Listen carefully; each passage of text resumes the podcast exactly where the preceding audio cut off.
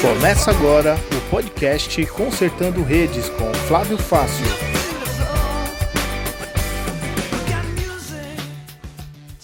Olá, seja bem-vindo ao Consertando Redes. E hoje no Consertando Redes nós vamos iniciar uma série, uma série de conversas no seguinte tema: Dias melhores virão. Todos nós esperamos que, que dias melhores venham. Todos nós esperamos por dias melhores. Rogério Flauzino, do J Quest, compôs uma música chamada Dias Melhores. E nessa música ele diz assim: Vivemos esperando dias melhores, dias de paz, dias a mais, dias que não deixaremos para trás. Vivemos esperando o dia em que seremos melhores, melhores no amor, melhores na dor melhores em tudo. Vivemos esperando o dia em que seremos para sempre. Vivemos esperando dias melhores para sempre. Vivemos esperando o dia em que seremos melhores. Melhores no amor, melhores na dor. É, melhores em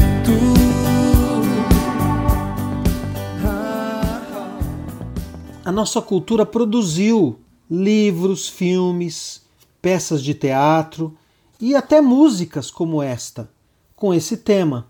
Falar de dias melhores indica para nós que há dias piores. Todo mundo passa por dias difíceis.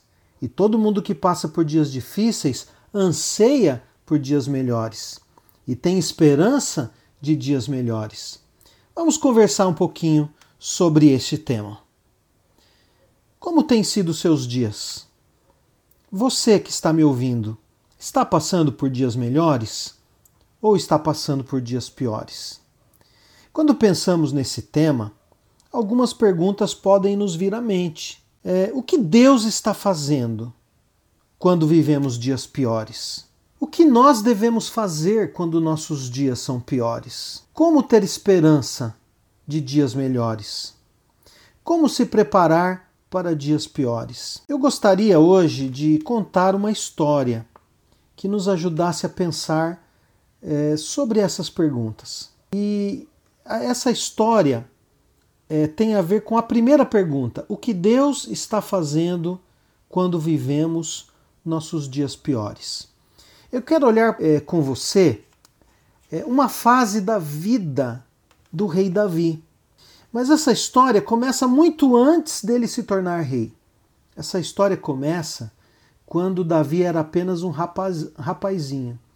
No primeiro livro de Samuel, lá no capítulo 16, nós vemos essa história. Aqui nós podemos olhar para a experiência de Davi, e olhando para a experiência de Davi, nós encontramos é, algumas respostas, e eu queria falar sobre uma dessas respostas para essa pergunta. O que Deus está fazendo quando nós vivemos nossos dias piores? E a primeira experiência de Davi é essa de quando ele era apenas um rapazinho. A resposta que eu queria conversar com você é a seguinte: em nossos piores dias, Deus está trabalhando para moldar o nosso caráter. E a gente vê ele fazendo isso com Davi. No primeiro livro de Samuel, no capítulo 16, no versículo 1, a gente vê é, o texto dizendo assim: O Senhor Deus disse a Samuel: Até quando você vai continuar a ter pena de Saul? Eu não quero mais que ele seja rei de Israel. Encha um chifre com azeite e leve com você. Depois vá a Belém até a casa de um homem chamado Jessé, pois eu escolhi um dos filhos dele para ser rei.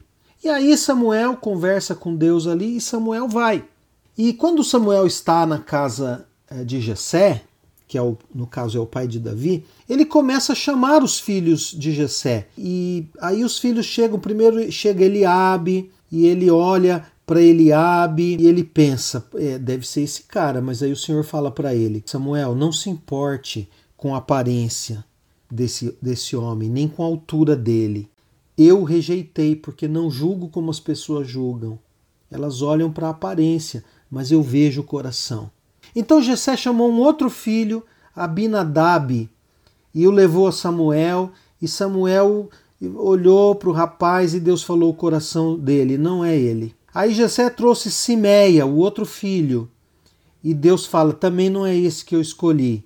E aí Jessé eh, foi apresentando a Samuel todos os seus filhos, apresentou sete dos seus filhos. E aí Samuel disse: Bom, não é nenhum desses que o Senhor escolheu. E aí ele perguntou: Jessé, escuta, você não tem mais nenhum filho, não? Porque afinal Deus falou para eu vir aqui na sua casa que tinha um filho seu que ele tinha escolhido para ser o rei de Israel. O Jessé falou: Ah, tem, tem mais um, tem o caçula. Mas o moleque está lá fora tomando conta das ovelhas. Aí Samuel diz para ele: Vai chamar o menino. E o menino chega, Jessé vai chamar o menino. Quando o menino chega, Samuel olha para ele e Deus fala o coração de Samuel: É esse menino, unja ele. E aí Samuel pega aquele chifre oco, cheio de azeite, derrama sobre a cabeça de, de Davi e unge Davi como rei na frente dos seus irmãos. E aqui, naquele momento o Espírito do Senhor encheu Davi. E Davi, então, é, naquele momento foi separado para ser o rei de Israel. Bom, Deus fez isso com Davi. Davi era o caçula. Vamos olhar um pouquinho para a vida de Davi. Davi devia ter aí entre 10 e 12 anos. Para você ver, ele nem era considerado. Ele ficou em último lugar. O pai nem lembrou dele. O pai não lembrou dele, mas Deus lembrou dele. Davi tinha que cuidar das ovelhas, que era um trabalho difícil. Isso fazia com que ele ficasse muito tempo fora de casa. Ele tinha que levar coisas aos seus irmãos. Teve uma ocasião que ele foi, eh, os irmãos estavam acampados com o exército de Israel e Davi toma uma bronca do seu irmão, porque ele, ele estava lá olhando aquilo, ele viu aquilo. Por exemplo, ele viu que ali no acampamento tinha um, um filisteu que estava desafiando o exército de Israel, que você sabe é Golias, era aquele homem com mais de 3 metros de altura, um homem muito forte, e, e ele desafiava o exército israelita. E Davi vai lá, vendo aquilo, né? Porque o pai de Davi tinha dito para ele: Davi, vai lá, leva isso daqui, leva essas coisas aqui que para os seus irmãos e aproveita e leva um presente para o comandante. E Davi então levantou cedo, foi lá, chegou lá, viu tudo aquilo, viu uh, o exército ali acampado e, e, ele começa a fazer perguntas. Escuta, é, não tem ninguém aí para lutar com esse homem? É, como que vocês estão deixando esse homem envergonhar os, os exércitos? E aí o Eliabe, que era o irmão mais velho, dá uma bronca em Davi, ele fica zangado com Davi, ele chega, escuta, o que, que você está fazendo aqui? Por que, você não está lá tomando conta das suas ovelhas, seu convencido? Você veio aqui só para só para ver é, essa batalha? O que é que. E Davi então fala: Mas o que, que eu fiz agora? Eu só estou perguntando, será que eu não posso nem fazer uma pergunta? Então, Davi, assim, além de, de, de ser o, o menor, o caçula, o, o, aquele que era menos lembrado, ele ainda era o que mais tomava bronca. E aliás, ele sempre tomava bronca. E ninguém sabia quem era Davi. Mas Deus conhecia Davi. Deus conhecia o coração de Davi. E estes então foram dias difíceis para Davi.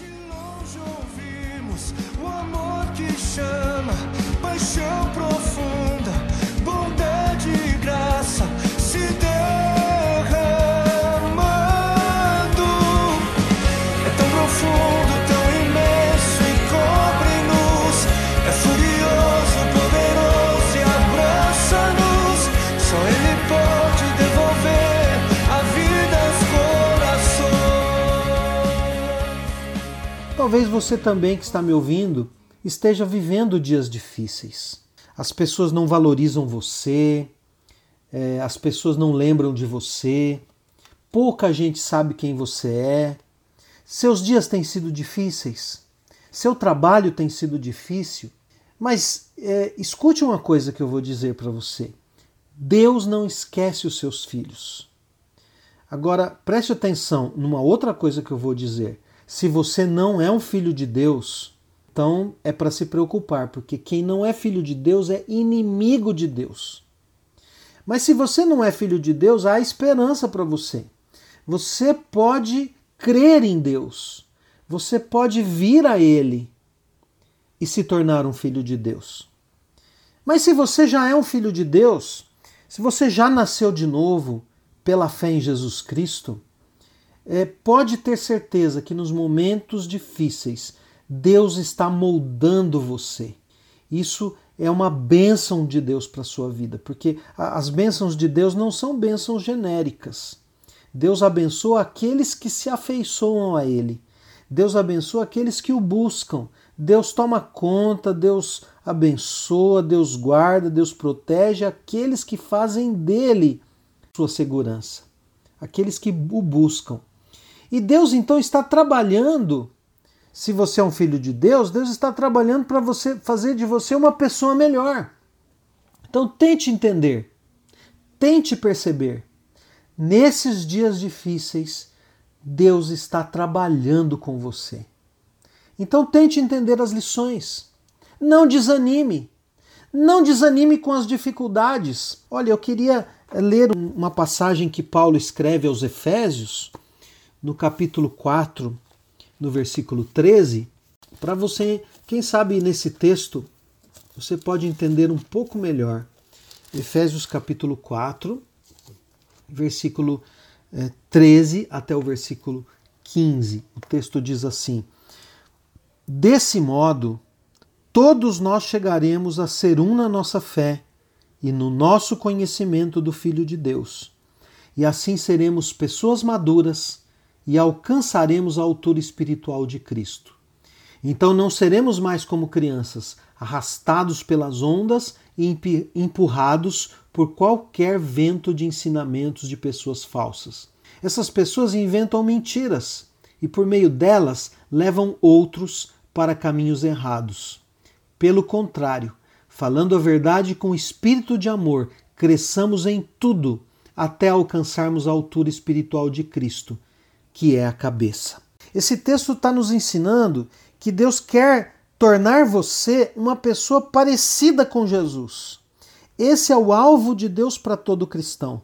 Fazer dessa pessoa uma pessoa parecida com Jesus, com o mesmo caráter de Jesus, com a mesma firmeza, com a mesma graça, com a mesma verdade que há em Jesus. Então a lição de hoje é essa: em nossos piores dias, Deus está moldando o nosso caráter. John Piper, o famoso pregador norte-americano, ele nos deixou uma frase: devemos sempre confiar no poder e no amor de Deus, mesmo na hora mais escura do nosso sofrimento. E tem uma outra frase que eu queria lembrar com você, que foi do falecido piloto Ayrton Senna, que foi o herói nacional da, da, do nosso país. Ele dizia assim: uns desistem enquanto outros batem recordes. Então fique com essa mensagem. Em nossos piores dias, Deus está moldando nosso caráter. E confie, dias melhores virão.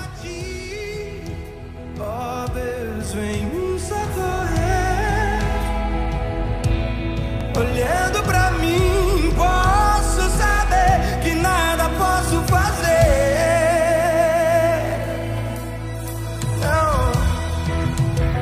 Este podcast foi um oferecimento de Igreja Presbiteriana Independente de Vila Palmeiras. Para mais informações, acesse facebook.com/ipivp.